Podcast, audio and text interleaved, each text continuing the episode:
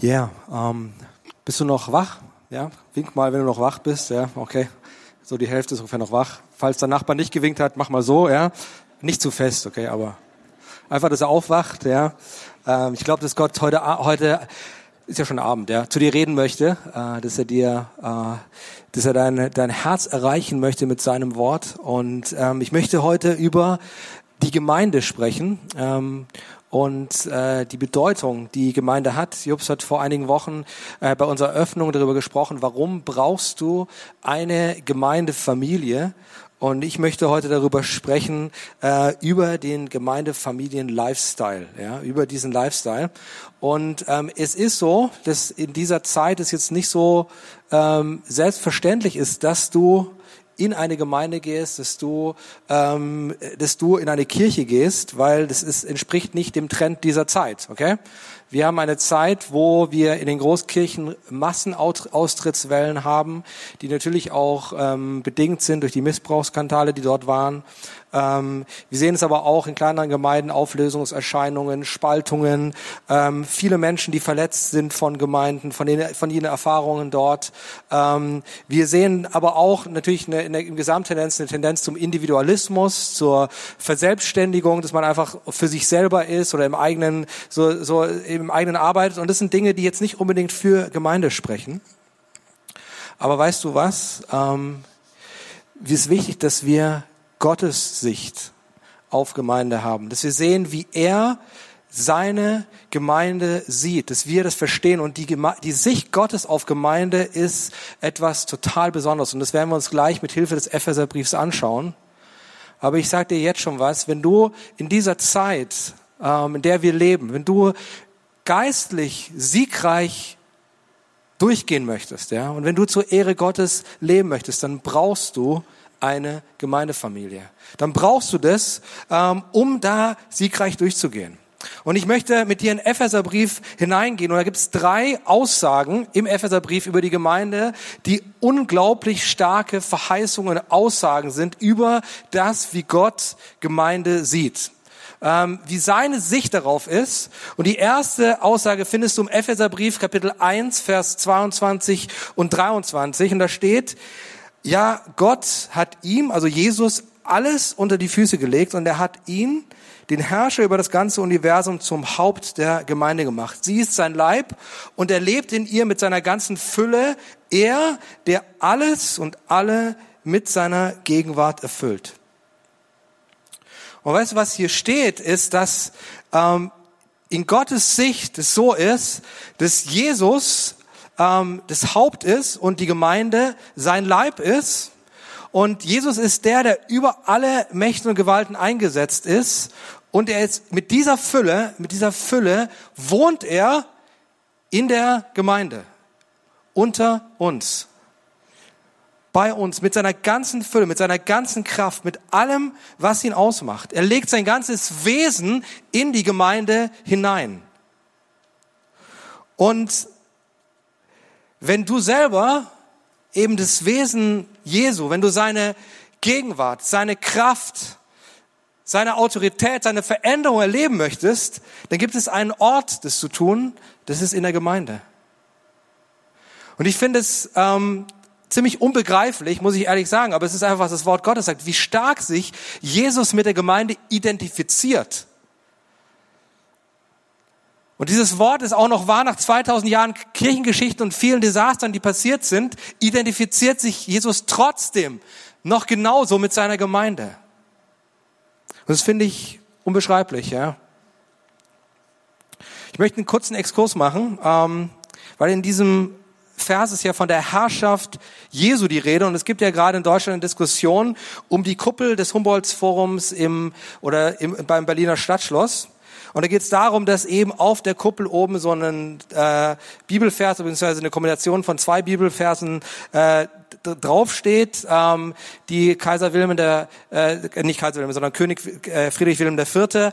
Ähm, formuliert hat. Und jetzt beim Wiederaufbau wurde es halt eben auch originalgetreu wieder hingeschrieben. Äh, das ist eine Kombination von Apostelgeschichte 4, 4 und Philippa 2. Und da steht drauf, es ist in keinem anderen Name das Heil, es ist auch kein anderer Name den Menschen gegeben, denn in dem Namen Jesu, zur Ehre Gottes des Vaters, dass in dem Namen Jesu sich beugen sollen aller derer Knie, die im Himmel und auf der Erde und unter der Erde sind.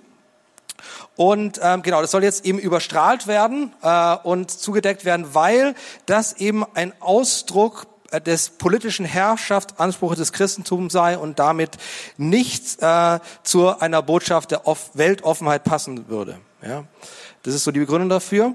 Und ähm, ich möchte drei Dinge dazu sagen. Ähm, das ist ein kurzer Exkurs und danach gehen wir gleich wieder zurück zur, zur Frage der Gemeinde. Und zwar erstens, ein christlicher Gottesstaat ist tatsächlich keine gute Idee, ähm, haben wir in der Geschichte gesehen. Ähm, und man kann sicher auch darüber streiten, wie ähm, König Friedrich der, Wilhelm IV. jetzt diese Verse genau gemeint hat.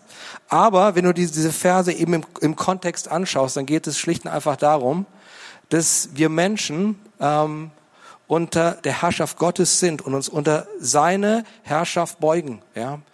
Und wenn du dir den Kontext von Philippa 2 anschaust, nämlich äh, da geht es darum, dass Jesus der König ist, der an den allertiefsten Ort gegangen ist, sich erniedrigt hat, der seine Herrschaft aufgegeben hat, sich selber zerbrechen hat lassen und deswegen Gott ihn hochgehoben hat und ihm die Herrschaft über alle anderen Namen gegeben hat. Das ist keine Botschaft der Unterjochung, sondern das ist eine Botschaft äh, der Liebe und der Freundschaft Gottes, die da oben steht.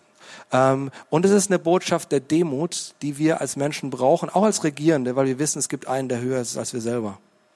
Das Zweite, was ich sagen möchte, ist, ähm, es ist bezeichnend, mit welchem Eifer äh, und welcher Intensität da argumentiert wird, diese diese, diesen Vers zu über, überstrahlen und auch, war ja auch ein Vorfall äh, Mitte der Woche, wo ähm, beim, ähm, äh, bei einem beim Außenministertreffen in Münster eben in dem Raum auch ein Kreuz abgehängt wurde, weil das eben nicht, äh, nicht an, angemessen sei. Ja? Und es ist interessant, wie mit welcher, mit welchem Nachdruck eben äh, trotz Denkmalschutz und allem möglichen diese christlichen äh, Symbole oder auch Sprüche rausgenommen werden. Und die sprechen dafür, dass wir in einer postchristlichen Zeit leben. Ja?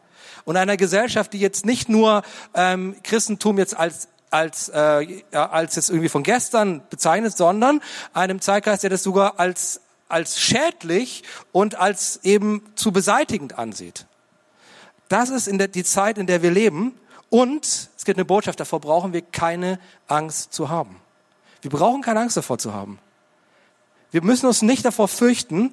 Ähm, und kleiner Seitenhinweis, ähm, es ist so, dass natürlich, wenn, wenn sowas passiert, es ist nicht gut für ein Land, wenn wir uns vom Wort Gottes entfernen. Es ist nicht gut, wenn Symbole, die für Gott stehen, entfernen. Aber Symbole allein helfen nicht. In dem gleichen Schloss äh, hat Kaiser Wilhelm II. den, äh, Kaiser Wilhelm II. den Ersten Weltkrieg angefangen, ja, und hat sich die ganzen Gedanken gemacht, die zur Zerstörung geholfen haben. Da hat das Symbol von diesem Spruch da oben auch nichts gebracht, ja sondern was etwas bringt, ist eine lebendige Gemeinde, die für dieses Wort steht, die das Wort Gottes verkündigt und die es lebt und die voller Barmherzigkeit äh, in diese Gesellschaft hineingeht, den Verlorenen dient und einen Unterschied macht. Und dazu sind wir herausgefordert. Äh, und deswegen brauchen wir uns nicht zu fürchten, auch wenn sowas passiert.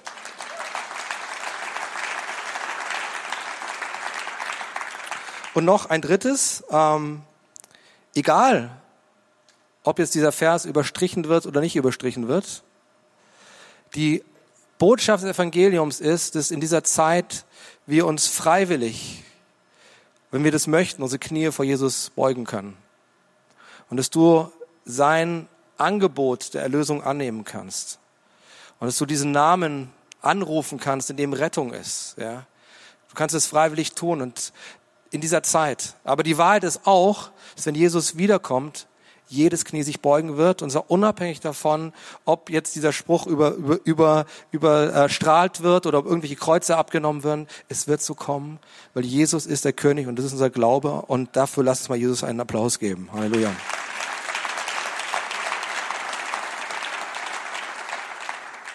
So, wir sind im Epheserbrief und wir schauen uns die, ähm, die, die Sichtweise Gottes auf seine Gemeinde an. Und ich möchte einen zweiten Punkt bringen und ähm, zweiter Vers, der steht in Epheser 3, Vers 10. Doch jetzt sollen die Mächte und Gewalten in der unsichtbaren Welt durch die Gemeinde die ganze Tiefe und Weite von Gottes Weisheit erkennen. Und was Gott hier über die Gemeinde sagt, ist auch wieder was, was unseren eigenen Vorstellungsvermögen sprengt. Ja? Aber Gott zeigt sein Wesen und seine Herrlichkeit und seine Weisheit und seine Kraft, die offenbart er an uns, an der Gemeinde, für wen? Für die übernatürliche Welt. Für die Engel im Himmel und die ganzen übernatürlichen Wesen, die es gibt und auch für den Teufel und alle gefallenen Engel an der Gemeinde zeigt Gott seine Herrlichkeit. Das ist eine unglaubliche Bestimmung äh, ähm, an dir und an unserem gemeinsamen Leben und an den vielen Gemeinden, die, die, die lebendig sind. Jesus, da zeigt Gott seine Herrlichkeit daran, der übernatürlichen Welt. Eine unglaublich große Berufung. Und der dritte Vers in, oder dritte Stelle, die ich dir zeigen will im Epheserbrief, die darüber spricht, wie Gott Gemeinde sieht, ist in Epheser 5, Vers 25 bis 27 und ich lese es. Und ihr Männer liebt eure Frauen Liebt sie so, wie Christus die Gemeinde geliebt hat. Er hat sein Leben für sie hingegeben, um sie zu seinem heiligen Volk zu machen. Durch sein Wort hat er den Schmutz ihrer Verfehlungen wie in einem reinigen Bad von ihr abgewaschen, denn er möchte sie zu einer Braut von makelloser Schönheit machen, die heilig und untadelig und ohne Flecken und Runzeln oder irgendeine andere Vollkommenheit vor ihn treten kann. Und hier siehst du, wie Gott und wie Jesus seine Gemeinde sieht. Er sieht sie als seine Braut, ähm, die er so sehr liebt, nicht mit einer gleichgültigen Ansichtweise oder als ein Hobby, was er nebenbei hat, sondern mit einer brennenden Liebe, mit einer Leidenschaft, dass er sein eigenes Leben gegeben hat, um sie für sich zu erkaufen und um sie zu reinigen. Die Liebe Jesu zu seiner Gemeinde ist so stark. Und die Frage an uns ist, was mache ich damit? Wie gehe ich mit dieser Liebe um und wie gehe ich mit der Gemeinde um, die Jesus so sehr liebt, die seine Braut ist, die er reinigen will. Wir können nicht so tun, als wäre das, eine Gemeinde irgendwie sowas, sowas lästiges, sondern es ist in Gottes Fokus, es ist Gottes Sicht und er liebt sie. Und weil er sie liebt und weil er sie reinigt, und weil er sie erkauft hat und weil er sie schön macht und weil er sie am Ende ohne Flecken und Runzeln darstellen will, ja. Deswegen sollen wir die Gemeinde auch lieben. Und deswegen sollen wir darin mitarbeiten, dass genau das passiert. Und dabei fangen wir mit uns selber an, wenn wir Teil der Gemeinde sind. So, das Wort in, im, äh, in der Bibel, im Neuen Testament für Gemeinde ist Ekklesia. Ähm, und Ekklesia bedeutet die Herausgerufenen, die eben aus der Welt herausgerufen sind, zusammengerufen sind, gemeinsam Jesus nachzufolgen. Und da gibt's natürlich jetzt diese weltweite Gemeinde Gottes, überall auf der ganzen Welt gibt es diese Nachfolger Jesu. Und es ist was sehr, sehr Schönes, dass wir wissen, wir sind mit Millionen Menschen, Hunderten von Millionen, vielleicht sogar Milliarden von Menschen weltweit in der Gemeinde, in der Gemeinde, die Jesus zusammen nachfolgen. Das ist was total Herrliches.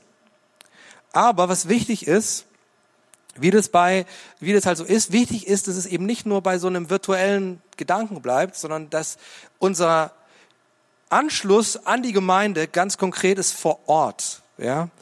Weil das Bild, was eben von der Gemeinde gebraucht wird, vorhin in Epheser äh, 2, ähm, ist eben das Bild, Bild des Leibes, eines Körpers, an dem jeder Einzelne ein Glied ist.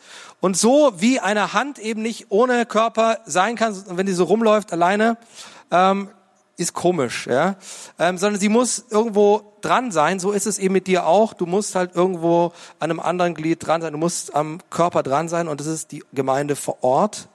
Ähm, und ähm, das ist ganz wichtig. Äh, du solltest angeschlossen sein an eine lokale Gemeinde. Und hier die TOS-Gemeinde ist so eine lokale Gemeinde. Wir leben das ganz konkret in unseren Gottesdiensten, in unseren Kleingruppen, Zellgruppen, in unseren Gebetsabenden, in unseren 24-Stunden-Gebeten, in unseren Diensten.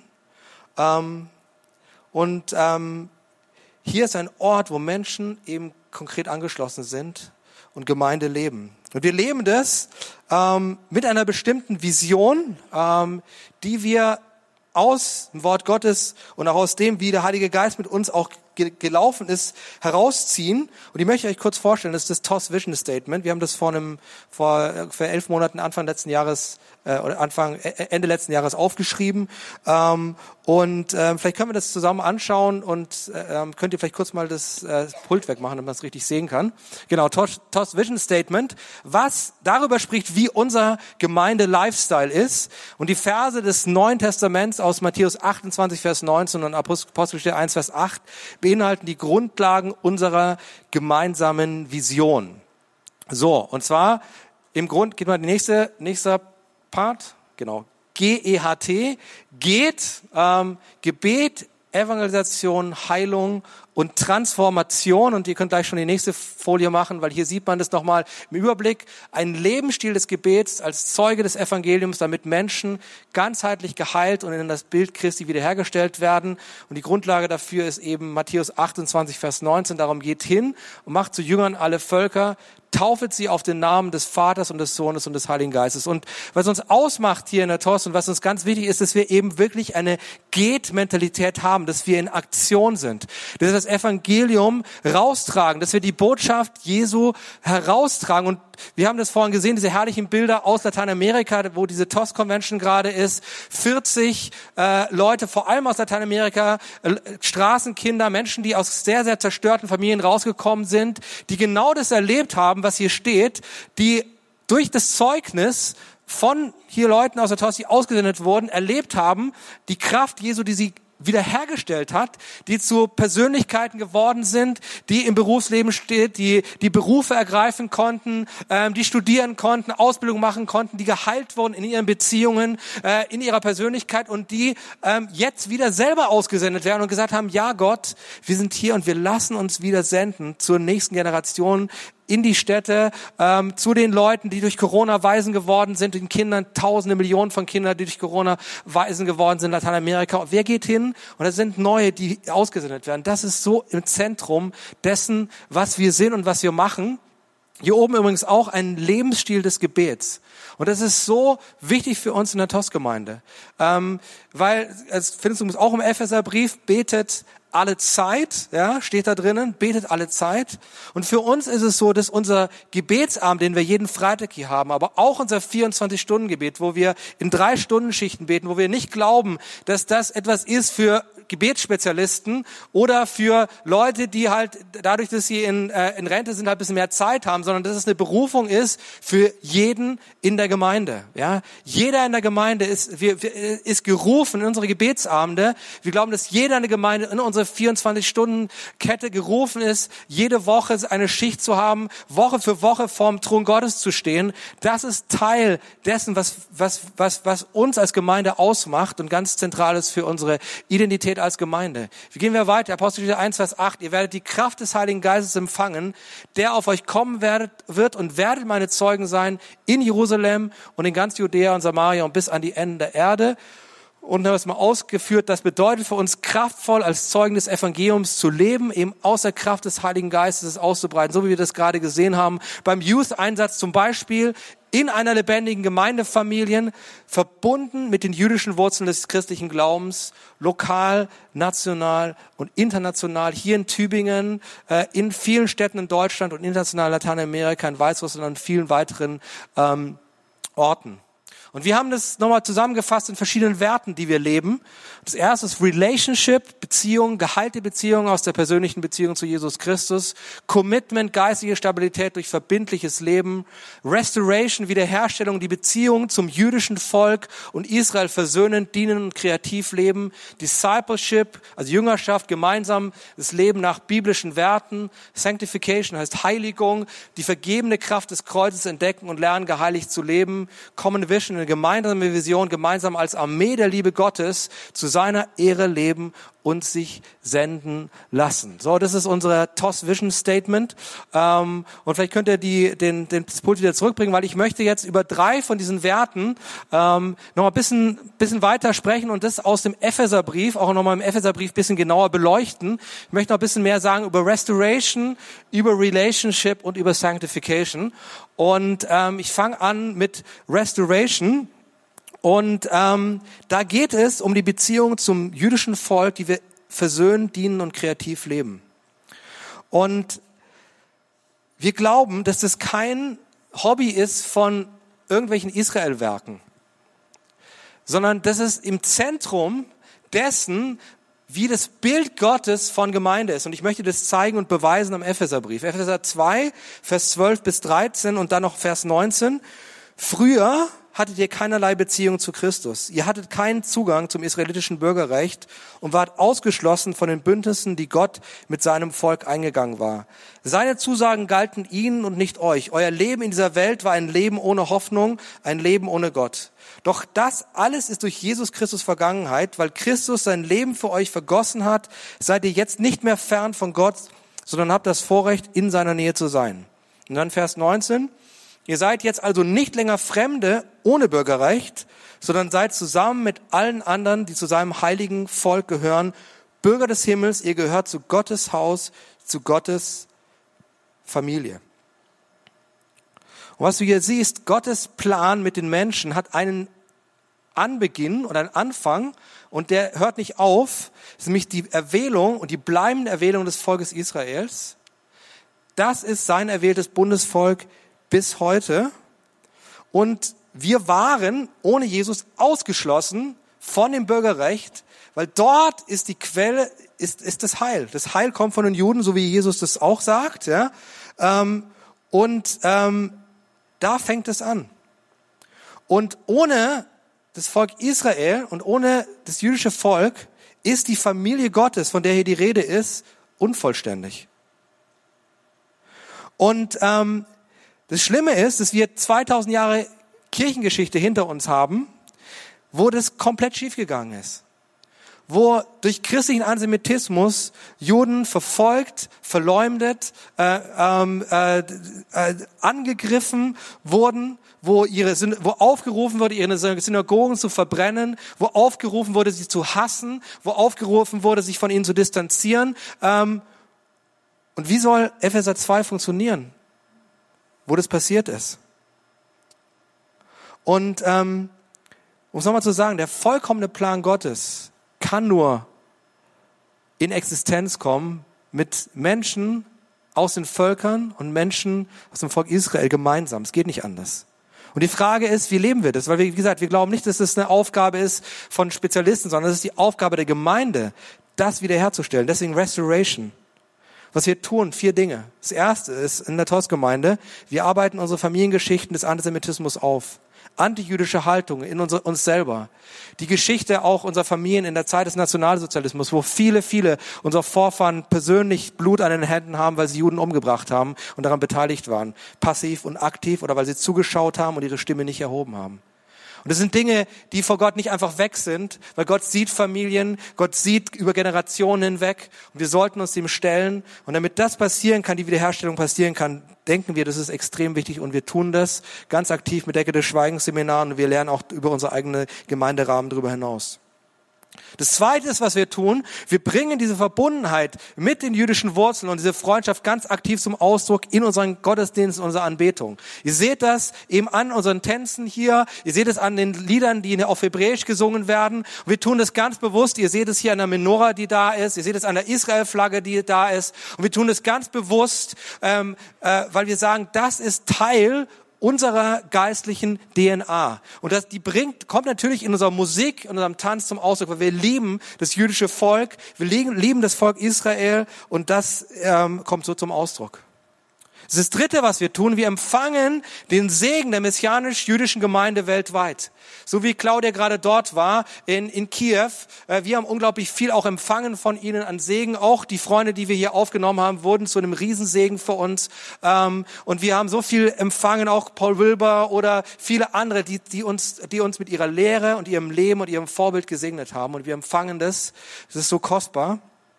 Und das vierte, was wir tun, wir pflegen die Freundschaft zur jüdischen Gemeinde hier vor Ort, in Treutlingen und in Stuttgart und genauso auch weltweit.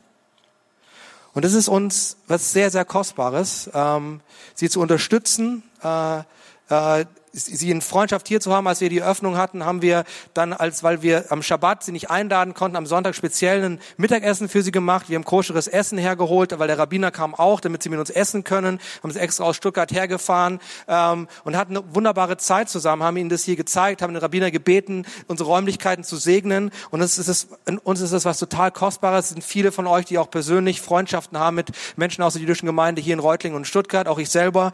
Ähm, und das ist uns das ist was ganz Wichtiges, weil das kann nicht nur theoretisch bleiben. Das sind Menschen, ja. Das ist nicht ein Konzept des Judentums, sondern das sind Menschen hier vor Ort und mit denen haben wir Freundschaften, leben wir gemeinsam.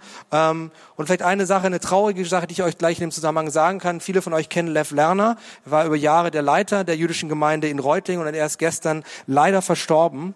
Wir möchten an dieser Stelle auch unser Beileid, unsere Anteilnahme zum Ausdruck bringen, unseren Freunden in Reutlingen. Ähm, und wir werden Lev Lerner sehr vermissen.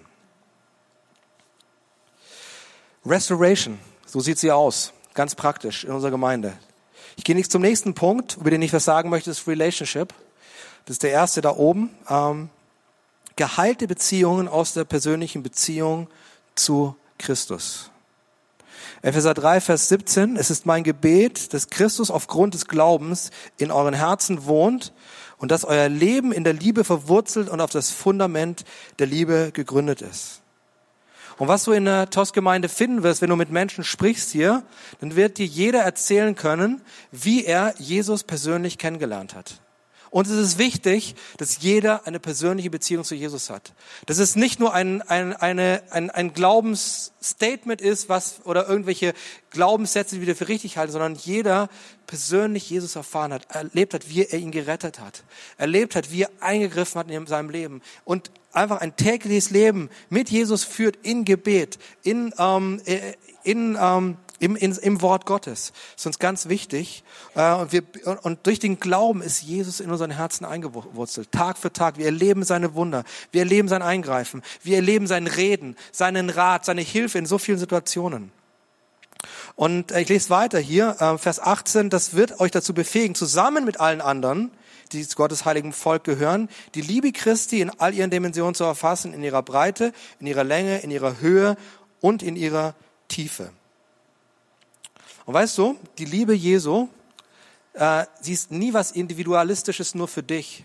Sondern wenn du die Liebe Jesu erfassen möchtest in ihrer Fülle, dann passiert das eben äh, gemeinsam mit allen, die zum heiligen Gott, Volk Gottes gehört, nämlich deinen Geschwistern in der Gemeinde, äh, mit denen du eben zusammenlebst.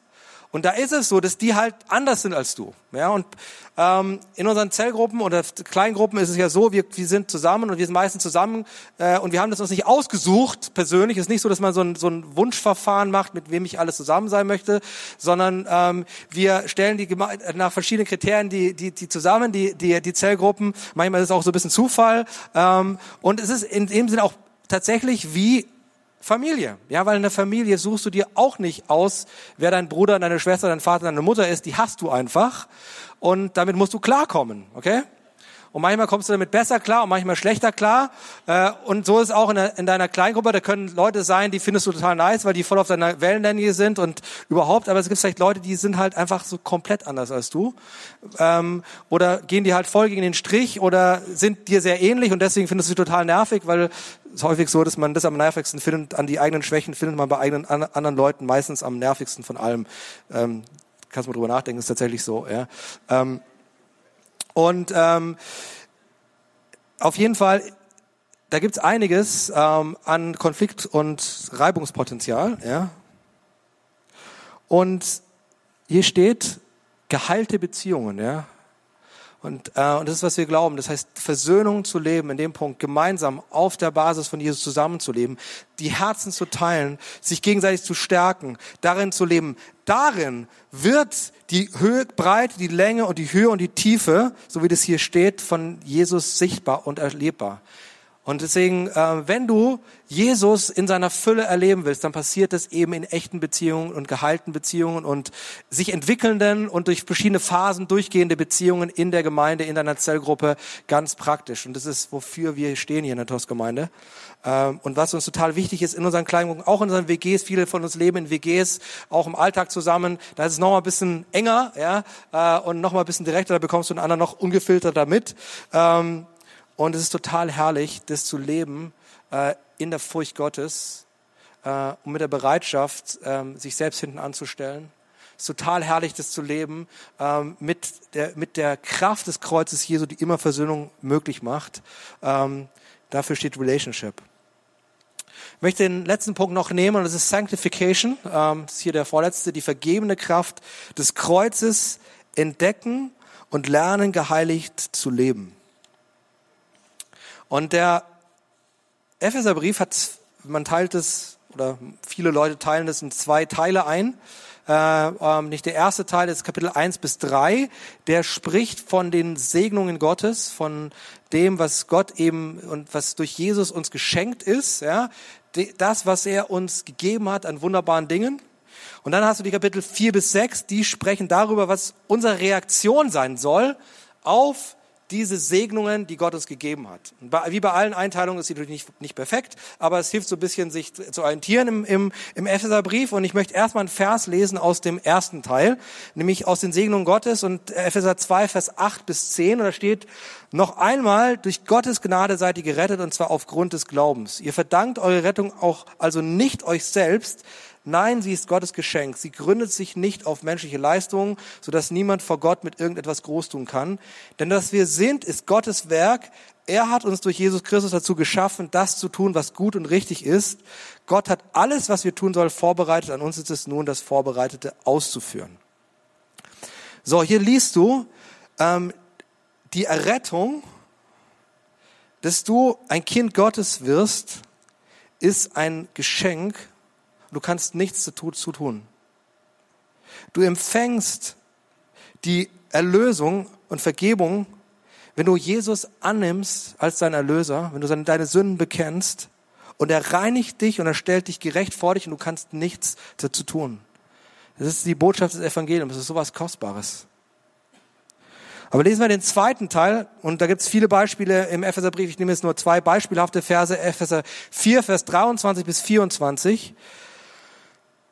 Ihr wurdet aber gelehrt, nicht mehr so weiterzuleben, wie ihr bis dahin gelebt habt, sondern den alten Menschen abzulegen, der seinen trügerischen Begierden nachgibt und sich damit selbst ins Verderben stürzt.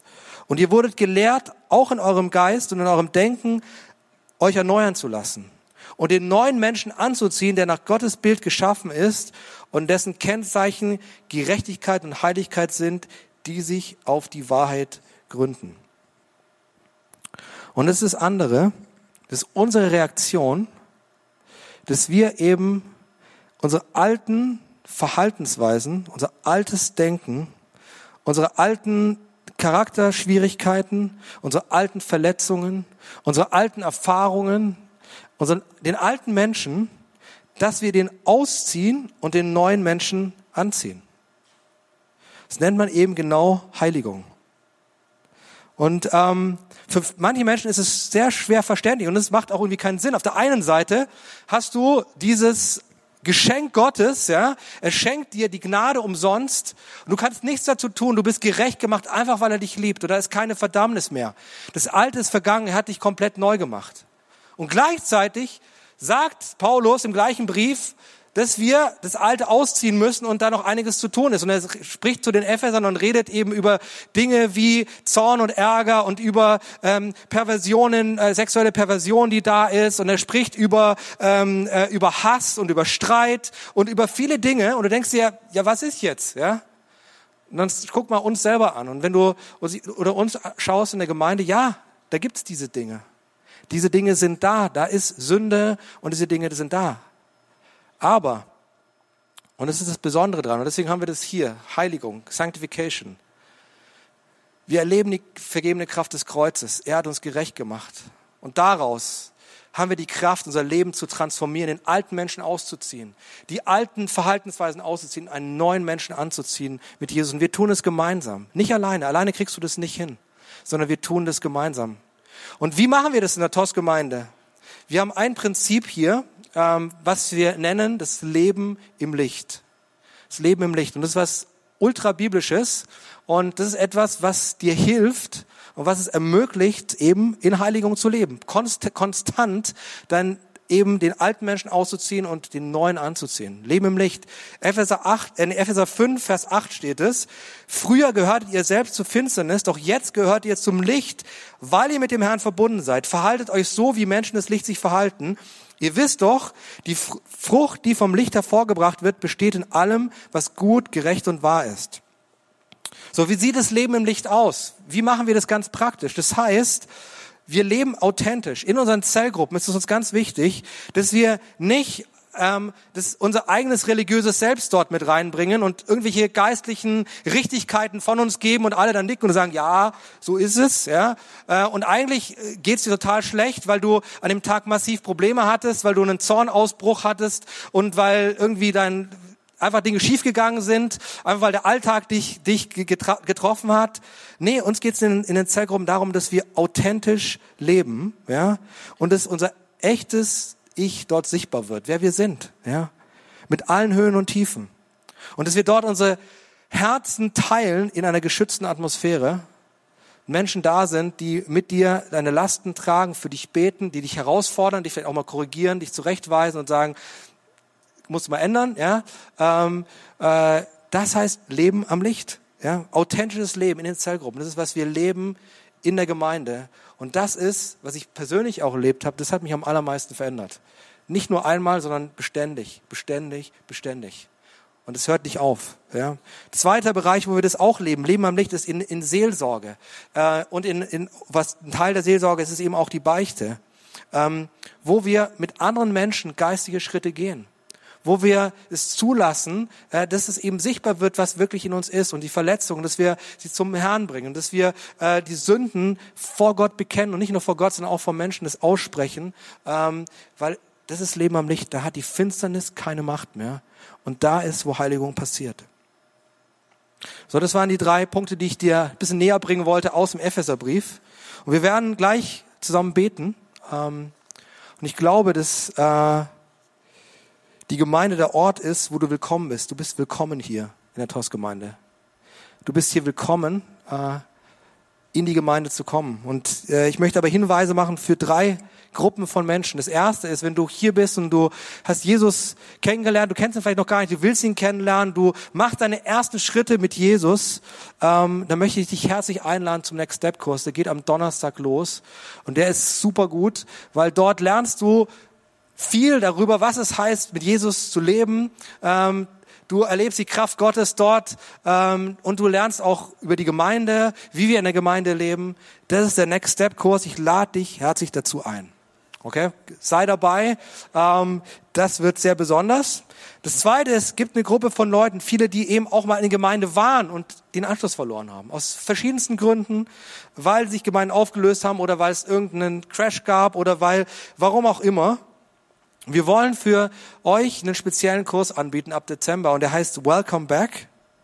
Ähm, und es ist ein Angebot zur Reintegration in die Gemeinde. Vielleicht hier, vielleicht auch woanders, wer weiß. Aber wir wollen es anbieten einfach als eine Zeit, wo du ähm, äh, ein Debriefing hast. Äh, wir darüber lernen, wie du Bitterkeiten, Opfermentalität loswerden kannst. Wie du lernen kannst von einem Lebensstil von Individualismus in den, in den Lebensstil zu kommen, von Gemeinschaft ähm, und solche Dinge. Dieser Kurs wird im Dezember starten. Wenn du dich interessierst, bitte trag dich hinten an der äh, äh, Information kurz ein, dann sag denen Bescheid, lass denen kurz deine Kontaktdaten, dann geben wir dir die Information, sobald wir sie haben. Anfang Dezember wird es losgehen. Und dann eine dritte Gruppe, wenn du hier bist und du kommst aus einer anderen lebendigen Gemeinde, dann bitte bleib da und sei ein Segen dort, ja. Wir sind hier nicht die allein selig machende Gemeinde, sondern der, das Reich Gottes ist sehr groß, gibt viele herrliche, lebendige Gemeinden. Geh dort, sei dort ein Segen, wir, sei dort ein Segen und, und, äh, und bring das hinein. Liebe die Braut Jesu, tu das genau dort. Ähm, dazu möchte ich einladen. Und jetzt lass uns zusammen aufstehen, dass wir einfach zum Abschluss gemeinsam beten.